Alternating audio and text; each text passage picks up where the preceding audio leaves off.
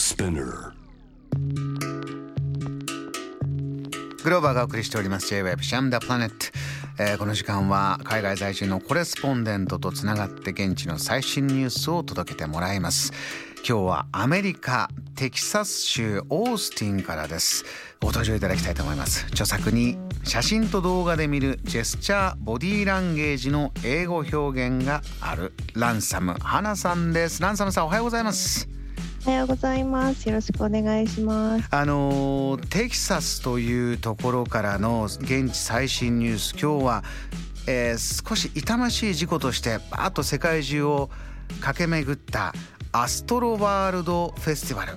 こちらのお話を現地でどういうふうに報道されていて実際どういうことだったんだというところを伺えるそうですが花さんお願いします。はい、あの私が住むオースティンはちょっとヒューストンからは200キロ以上離れていて詳しいことはわからないんですけれどもええ、まずはあのメディアの報じ方っていうことでご紹介したいと思います。お願いします。あのトラビス・スコットの出身地ヒューストンで行われたアストロワールドフェスティバルはあの2018年から毎年開催されてきていたんですけれども、うんあの去年はコロナで中止となってなのであの今年の開催を待ち望んでいたファンがすごく多くいたんですね。えであの、まあ、何が起きたかっていうのはまだはっきり解明されてないんですけれどもあの一説には最大収容人数が2万人とされる会場に5万人が参加したという報道があります。ーそれぐらい皆さんが熱狂して集まっていた。うんそうですねもうものすごい熱気でもう午後の会場直後からセキュリティゲートを強行突破する人が相次ぐみたいな感じでもう異常な盛り上がり方でセキュリティが追いついていないという感じだったようです。これセキュリティはそれこそねあの屈強な方が務めているというフェスの場面見ますけれどもそれでは抑えきれないぐらいの予想していたよりはるかに多い人数そして異常な熱気で始まった。はい、そうですね。もうこの熱気であまりにもすごいのでなんかあの観客が薬物を注射されてたっていう目撃情報もあるんですけれどもまあその辺は詳細は不明ですね。うんうん、でまああの、まあ、夜になってあのトラビス・スコット本人が登場するともうその熱気がピークに達してあの観客がステージに殺到して、まあ、その結果としてね、まあ、9歳の少年を含む死者が今のところ10名ですかそれから負傷者も数百名出ました。これ音楽のこういうライブで将棋倒しになったりとかえーギューッとなって圧死して亡くなってしまうというのは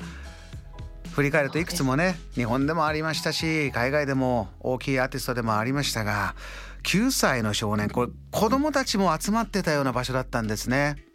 そうですねもう若い人に人気のラッパーさんなので、まあ、子どもの参加も多かったっていうことだ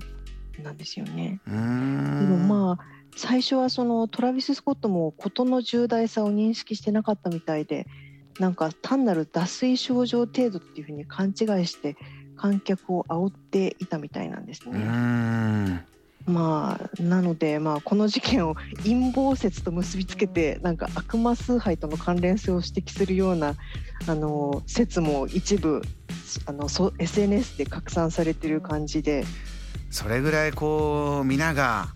ここに心を寄せて、えーああじゃないかこうじゃないかなかなかね本当の現場の状況っていうのは現場にいたその時にいた人でさえわからないことかもしれないんですがじゃあこの起きて起こってしまった今どんな捜査そして、えー分かってきてることまだ分かってないこと、え報道ではどういうことになってますか？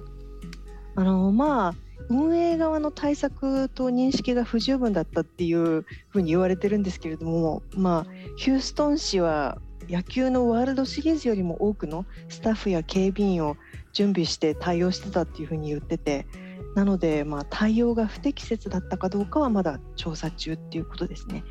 まあ、ただ警察は犯罪事件としてこれを捜査してる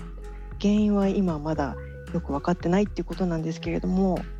でもまああの今回の事件はアストロワールドフェスティバルのフェスティバルを悲劇っていう意味のトラジディに変えてあのアストロワールドトラジディあのアストロワールドの悲劇っていうふうに今呼ばれていますね。あのテキサスアナさんいらっしゃるところと、えー、現場は200キロぐらい離れてるということなんですが地元でのいろいろな人の今の反応とか、えー、そういったものは暮らしてる方はどんな気持ちでこの事件今見てますか？あはいあのヒューストンに住む日本人の知り合いを通じてちょっといろいろ現地の反応も聞いてみたんですけれどもあのアメリカ人のあの旦那さんを持つヒューストン在住の日本人女性はあの義理のお母さんとお話をしたそうなんですけれども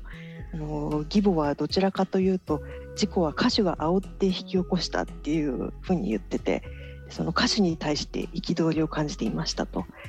ただまあその方は70代の白人の女性なのででそういう方の目線だとヒップホップとかラップはちょっと理解できない若者の音楽っていう感じなのでバイアスもかかってると思いますがということで、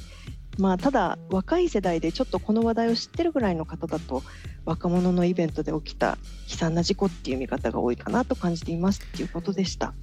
確かにこれはいつの時代もね、あのー、なかなか防ごうと防ごうとこういうフェスティバル、あのどんどんどんどんいろんな事故の検証のもとによりえー、改善っていうのが進んできてはいるんですが今回はそのパンデミック明けのやはりちょっと人の興奮というのはここまでかということがあったんでしょうかね。えー、そうですねなんかあの最近そのコロナ禍でね室内だと収容人数が少ないのであの屋外コンサートが増えてるっていう背景もあってねで、まあ、子供さんもすごい大好きなラッパーさんなので、うん、最近は子供さんも SNS とかでライブ情報簡単に入手できますしね、うん、あのうん、あとまあ親が許可してる場合もありますし私の友達とかで子供さんが小さい方なんかはもう他人事と思えないって言って9歳の子供が大人に踏まれて死ぬなんて泣けてくるって言っててね。本当ですね。はい、えー、これからこういった屋外でじゃあこういう時だからやろうよというものは、えー、どんどん増えていきますしそういうことはこういう事件事故を大きな教訓としていかなければいけないなというふうに感じます。わかりました。ランサム花さん、えー、現地からのリポートありがとうございました。またよろしくお願いします。あありがとうございました。JAM The Planet